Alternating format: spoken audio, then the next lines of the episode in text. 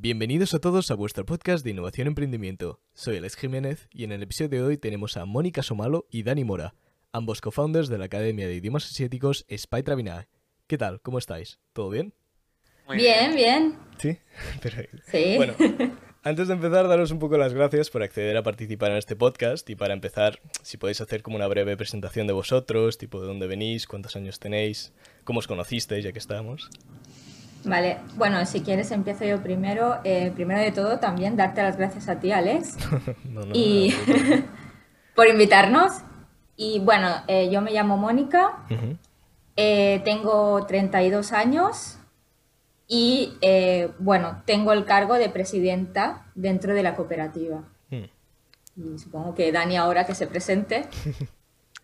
Bueno, pues yo me llamo Dani, eh, tengo 28 años, soy de Barcelona. Eh, bueno, de, de Hospitalet, pero ahora mismo Vale, vivo en sí. Barcelona. Eh, y nada, eh, tengo el cargo de, de secretario en la cooperativa y... No sé qué más. Yo, yo también vivo en Hospitalet, ¿eh? y te- pero, ¿cómo os conocisteis ya que estamos aquí? Uy, ¿O fue...? Nos conocimos, yo con Dani, eh, bueno, lo conozco desde que Dani tenía unos 10 años, ¿no? Más o menos. ala, ala, 15, 15. Ah, 15, ah, vale, eh, bueno, no sé, no me acuerdo muy bien, pero sé, yo era amiga de, de su hermana, porque su hermana Vale. iba conmigo al bachillerato. mm, vale, o sea, Entonces teníamos la misma afición, nos gustaba mucho la cultura japonesa, nos gustaba mucho la cultura asiática. vale, vale. Sí, Sí, sí. sí, ¿no, Vale. Dani? Tú también, ¿no? Sí, sí, sí, también. No, de hecho, una Vale. pregunta que os iba a decir, que tipo, ¿cómo fue? Bueno, supongo que por... por Claro, es por lo típico, ¿no? De que, mm. exacto, de que yo quedo con su hermana, voy a casa de su hermana y pues Dani estaba allí, ¿no? Porque era su casa, ¿no? Entonces, claro. pues, al final acabé hablando más con Dani que no con la hermana, ¿no? Pero- Porque, eh, que ahora que lo mencionas, tema Japón, bueno, un poco cultura asiática en general, eh, ¿cómo disteis con ella o cómo realmente, bueno, os gustó? Bien, bien, porque antes, ahora sí que está más repandido con el, yo qué sé, el anime y los mangas, pero antes no sé si era, si era igual de famoso o era menos. Toda la cultura. Mm, De hecho, yo creo que antes era mucho más famoso todo el Mucho tema más de... antes. Eh, sí. De hecho, ahora nos parece que es un poco vintage, ¿no? Incluso eh, el Vintage. aprender japonés. Sí, sí. Bueno, el aprender ap- japonés, claro. Es, exacto, el aprender japonés. Eh, bueno, nosotros, no sé, eh, hablo por mí, luego Dani ya nos hablará él de, de lo que hace, ¿no? Su tiempo libre. Pero yo, por ejemplo, ahora sí que es verdad que ya no, no consumo ni anime ni manga. Es algo que al principio, cuando empiezas de adolescente, pues sí que te gusta, Mm. pero ahora principalmente con la edad lo que consumes más pueden ser doramas, que tampoco Claro. es nada del otro mundo, literatura, ahora sí que consumes literatura, eh, consumes otro tipo de, de- de material cultural, ¿no? Claro, uno va es- madurando en parte en los gustos. Incluso, bueno, cosas ya un poco más frikis, en mi caso, en plan eh, lingüística, a mí me gusta mucho la lingüística Ujú. y todo ello, pues, pues sí que ahora son, como digamos, mis aficiones, ¿no? Pero bueno, que Dani diga las suyas. Bueno, en mi caso, más o menos como Mónica, todo empezó por el trabajo de TV3, ¿no? De K- del K3, ¿no? Con todo el, el- el anime que Mm, empezaban sí, a dar sí, por sí. las tardes. Entonces, a partir de 3 y ahí, sí, en- eh, empecé con el interés hacia Japón. Y al poco ya conocí a Mónica y me introdujo más en la- el tema de la cultura en general, en plan música, más eh, películas, eh, doramas. Claro. Y lo mismo que Mónica, actualmente no, no consumo ningún anime ni ningún manga. Simplemente pues literatura, música, cine. Sí. Porque, ¿cómo fue vuestro recorrido académico? Tipo, ¿qué estudios hicisteis para crear Dani, tú, tú primero. Binae? Pues eh, en mi caso, bueno, igual que Mónica, hicimos la, la carrera de, de estudios de Asia Oriental en la Universidad Autónoma de Barcelona y, y nada, luego a raíz de cuando acabé la carrera es- eh, hice una estancia de, de un año y medio en Okinawa, en la Universidad de la Ryukyu. Mm, Eh, primero estudié un año un curso de idioma japonés y luego hice un Kenkyuse en sociedad Y, cuando y cuando volví aquí a Barcelona, pues hice dos posgrados de, Economía y Comercio Exterior en la Universidad de Barcelona. Vale. Porque el Kenkyuse, que es, es algún título, supongo. O... Es que claro, es... Más que nada sí, sí, perdón, perdón, perdón. Eh, sí, que yo lo digo como si todo el mundo lo supiera. sí, sí. No, no, para explicarles un poco. Eh, es un posgrado, es una investigación. Es un posgrado, es un posgrado y sería de, investigación. Posgrado de investigación. Mm. Es convertirse en investigador antes de hacer como el doctorado y el máster. En Japón es, un poco... te conviertes antes en investigador que no, que no después, ¿no? Claro, un poco al revés de aquí. Sí. primero investigas y luego ya estudias un máster y luego mm. haces el doctorado, ¿no? Vale. Bueno, si quieres, en mi caso fue, yo empecé con eh, traducción e interpretación, porque cuando yo empecé la universidad en, en 2007, eh, no había estudios de Asia Oriental. Claro, eso en la UAB no o en la UAB. En la UAB, en la UAB. no, no, existía. No existía. En ninguna universidad, mm. solo existía como posgrado. Y claro, tenías que hacer los dos primeros años. Mm. Cuando no, existían ni los grados, eran licenciaturas. Entonces estudié, sí, sí, estudié eh, dos años de traducción e interpretación, no me gustó. Estudié inglés y francés y cuando hicieron la carrera, pues eh, me pasé automáticamente, sin dudarlo. Empecé estudios de Asia Oriental. Igualmente me fui a Okinawa a estudiar, a Japón, un año y medio. También hice un Kenkyusei, en mi caso fue de lingüística. Y luego cuando volví me puse a trabajar. Así de claro, a trabajar para ahorrar. Claro, claro. Pero ahora que se me viene a la cabeza, em, claro, os fuisteis a Japón, pero sabiendo ya algo de japonés, teniendo una base o directamente... Vale, claro, claro. Sí, porque en la, carrera sí, porque en la carrera cada, cada día hay japonés. Es decir, es algo obligatorio. Igual que, por ejemplo, si tú escoges el, el camino, ¿no? el, el itinerante de japonés, pues haces japonés cada día. No me acuerdo si era cada día o cada dos días, pero bueno, no, Cada dos días. Sí, pero antes de estudiar, tipo en, interpretación y traducción. No, en interpretación yo no hice japonés. Pero, tenía, pero tenías una... No, sí, pero tenías una base del idioma. O sea, sabías algo del idioma. Vale, vale, vale. Sí, empezamos a estudiarlo. Eh, yo empecé con 15 años. Con 15. ¿Y tú, Dani? Con... Yo empecé con 17, creo poco antes de empezar la carrera. Mm. Pero hice nada, un, año y luego ya la carrera. Porque ahora el japonés, bueno, sabrás bien, digo yo. O... Sí. Sí, sí, sí. sí, lo sabe muy bien. Porque, vale, si no hubiera sido estas carreras, hubierais cogido otras, ya que hay muchas personas, que yo me incluyo, que en su día dudaron entre varias, y bueno, igual vosotros ya sabíais lo que ibas a estudiar a perfección, pero sí que hay mucha gente que, conozco que duda. Bueno, yo de, yo de hecho eh, puse solamente dos opciones para las PAU y una era japonés, la primera que puse japonés y la segunda que puse chino, nada más. Había no sé cuántas opciones y yo solamente puse dos. o entraba en japonés o entraba en chino. Estudios de Asia Oriental. Sí, sí, sí, solamente quería hacer eso y de hecho tuve varios problemas con las con los profesores de, del colegio porque me decían, ¿cómo vas a poner solamente dos opciones? Porque todo el mundo ponía, pues no sé si eran nueve o una cosa así. Sí, por ahí, un número, sí, un número muy largo yo tenía claro que eran esas dos cosas. Si no mm. entraba en la primera, pues nada. Yo igual, Yo, yo, yo lo mismo, ¿eh? No, no, yo creo que solo puse una opción, traducción e interpretación, porque en ese momento, como ya te he explicado, no había estudios de Asia. Solo puse porque yo sabía que el camino para entrar en estudios de Asia, que era mi, realmente mi objetivo, era mm. entrar por traducción. Entonces yo sabía, tenía muy claro que yo en bachillerato tenía que sacar un tipo de nota para poder entrar y de inglés, saber más o menos inglés, porque para entrar en traducción e interpretación hay pruebas, hay un examen previo. Mm.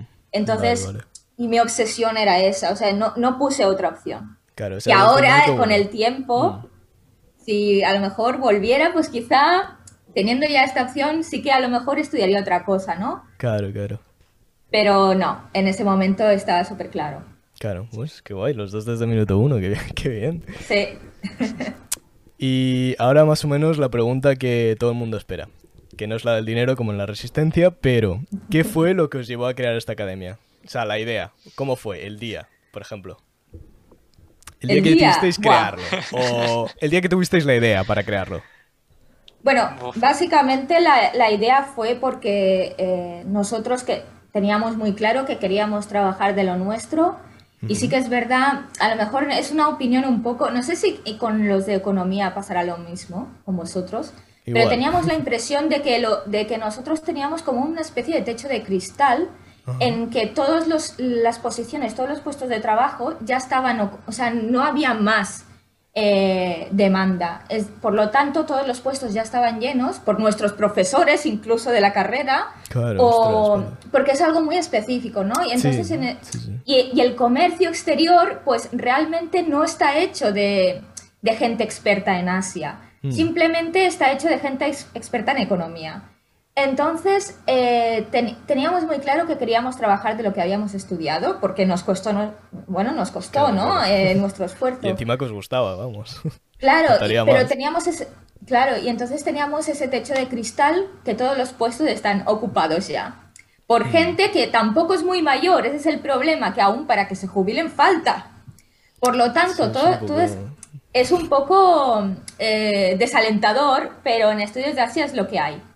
Eh, techo de cristal, y si quieres realmente trabajar de lo tuyo, eh, o desbancas algún puesto de estos, que es complicado, o creas tú el empleo. Claro, y entonces es ahí cuando... Exacto. Y además es algo complicado, porque en estudios de Asia Oriental aún no la gente no sabe muy bien qué, es, qué pueden llegar a hacer, ¿no? Los, los que salen de esta carrera, porque no es, no es una carrera de derecho que, bueno, pues es abogado, ¿no? Pues ya Claro, está. no, es más Pero- directo y estudios de Asia es más... Exacto. Exacto. Hay no- más no opciones lo- o... No, es que es desconocimiento, porque la, Vale. la, la sociedad no sabe que Vale, existe esta carrera y qué competencias tenemos, ¿no? Mm. Entonces, para darse a conocer, creo que aún falta un largo recorrido y creemos que la mejor opción, pues, es intentar, pues, de momento, crear tú tu propio empleo, ¿no? No sé, Vale. Dani, ¿qué piensas?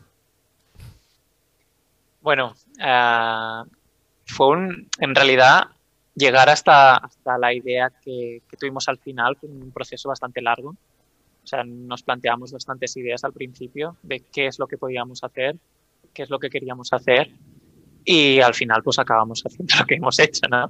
Mm. Eh, pero sí que recuerdo que estuvimos casi pues un año, ¿no? Casi pensando en plan, ¿qué podemos hacer? Lo tiramos por aquí, Ostras, o sea, lo tiramos por allí. Vale, o sea que el sea, que proceso de, de crear la idea en sí fue...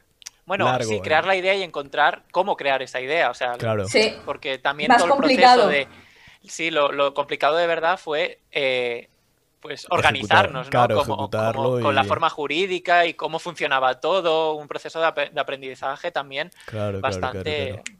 ba- bastante, pues, eh, Complicado, ¿no? Sí, sí, sí, sí. complicado, sí. Porque... Y, y nada, y al final pues eh, decidimos crear Spytra Vinae y, ya está, ¿no? Pero, pero bueno, lo que, sobre lo que dice Mónica de, de- de los techos de cristal y todos los cargos que estaban ocupados, eh, en mi caso, no sé, yo no tuve, o sea, sí que había esa sensación, pero, pero tampoco me, o sea, tenía la idea de, de- de querer crear algo, o sea, tampoco me planteé en, en- en ese momento de, oh, voy a tirar por este lado, voy a tirar por el otro, sino quería yo crear algo también. Pero fuiste, claro, fuisteis los dos. Porque... Sí, sí. Vale. pero- Bueno, Sí, más... sí, fuimos los dos, o sea, Claro. nos pusimos en conjunto, ¿no? Pero los dos teníamos esa inquietud también de, esa motivación de, de crear algo por nosotros mismos. Claro, claro, claro. Sí. Y ahora, bueno, con preguntas un poco más técnicas sobre la academia, eh, un pelín menos personales, se podría decir. Eh, tema financiación, eh, ¿fue cómo lo financiasteis? ¿Fue por...? La- el tema de financiación fue in- completamente interno. Claro, bueno, al ser no- cooperativa, supongo que también es algo que no hemos mencionado, es una cooperativa. Sí, somos cooperativa, pero es lo que te dije de, de que cuando yo eh, volví de Japón me puse a trabajar y lo que tenía ahorrado pues es lo que invertí en la empresa. Pero Mm. no, no pedimos, si te refieres a, a Sí, algún financiación externa préstamo como o- créditos Claro, claro. o por ejemplo alguna subvención, ¿no? Que al ser cooperativa quizá Claro. la gente puede pensar que, que tenemos más facilidad para las ayudas y en realidad sí, pero hasta el momento, hasta así. este año, hasta este año Ajá. no, no hemos eh, recibido ninguna y ha sido gracias al corona, ¿eh? Ostras, gracias. Bueno, gracias. Claro, como claro, consecu- claro. No gracias, ¿eh? Ha sido como No, sí, sí, consecuencia sí, sí. de- corona. Claro, o sea, no tuvisteis ningún tipo de ayuda por el ayuntamiento, alguna administración, Sí, por bueno. hacer actividades culturales o tuvimos. sí. Bueno, eso sí, sí, que- Sí, sí que tuvimos la- sí. Sí, tuvimos Ah, vale, una vale. ayuda ah, del ministerio para la creación de la empresa, o sea, para Sí. la creación de la Claro, cooperativa. de nueva Pero creación. no Eso fue sí. financiación. No, fue de, fue de seguimiento, fue de seguimiento vale. y de... De seguimiento y de que te, pues, las primeras reuniones, de cuál es tu proyecto, cómo lo Mm. quieres organizar. eh, nos explicaron también la forma jurídica de la cooperativa, porque nosotros tampoco teníamos muy claro qué forma jurídica era la más, la más adecuada para nosotros. Y pues nos explicaron la cooperativa, nos pareció muy buena idea, entonces seguimos por, por ahí y gracias también a, a este programa pues nos ayudaron en el proceso de creación. Claro. Que técnicamente la cooperativa son tres miembros, pero desgraciadamente el tercero no ha podido asistir hoy. Pero. pero bueno. Porque ahora que Lo también que- decía. No, di, di, di. Perdona, Alex, un- un- una cosa. Sí. Lo que sí, lo que sí que hay que tener en cuenta es que a lo mejor no tenemos ayuda directa, pero sí que somos una cooperativa protegida Vale. por Ah, las vale. características de los integrantes. Claro, claro. Vale, Sí, vale. Y vale. además, además, eh, al ser una cooperativa mixta, que quiere decir que está integrada por di- diferentes eh, nacionalidades, Mm, pues sí que tienes ayudas en según que, no ayudas, pero sí, bueno, sí, no deja de ser una ayuda de, por ejemplo, eh, legal, gratuita, para, por ejemplo, pues contratar a una persona de origen extranjero, ¿no? Eh, Vale. Porque mm, no sé si sabes que el proceso es bastante mm, difícil, Sí, sí, sí. eh, porque eh, el- los temas de visado suelen ser complicados. Entonces, todo ese, todo ese sistema legal lo tenemos gratuitamente, Vale, por ser una cooperativa mixta. Y además, supongo que ya lo sabrás, pero también tenemos beneficios eh, en cuanto a la cuota, por ejemplo, nosotros somos autónomos, tenemos beneficios en cuanto Claro, a la cuota de autónomos, por Mm. ejemplo, yo por ser mujer ¿no? y ser menor de 35 años. Claro. Supongo que, no sé si... No, no, siempre, siempre viene bien recordarlo. No, no, no, siempre, siempre viene bien recordarlo. Sí. Y bueno, he visto que tenéis un podcast en proceso, ¿no? Más o menos de qué irá o, o cuándo saldrá. Es un podcast Sí, se que puede decir. sal- sí, saldrá por YouTube Ajá. y estamos pensando, aún no lo sabemos muy bien si por Twitch o no. Bueno, Em, en directo. va a eso. ser... O...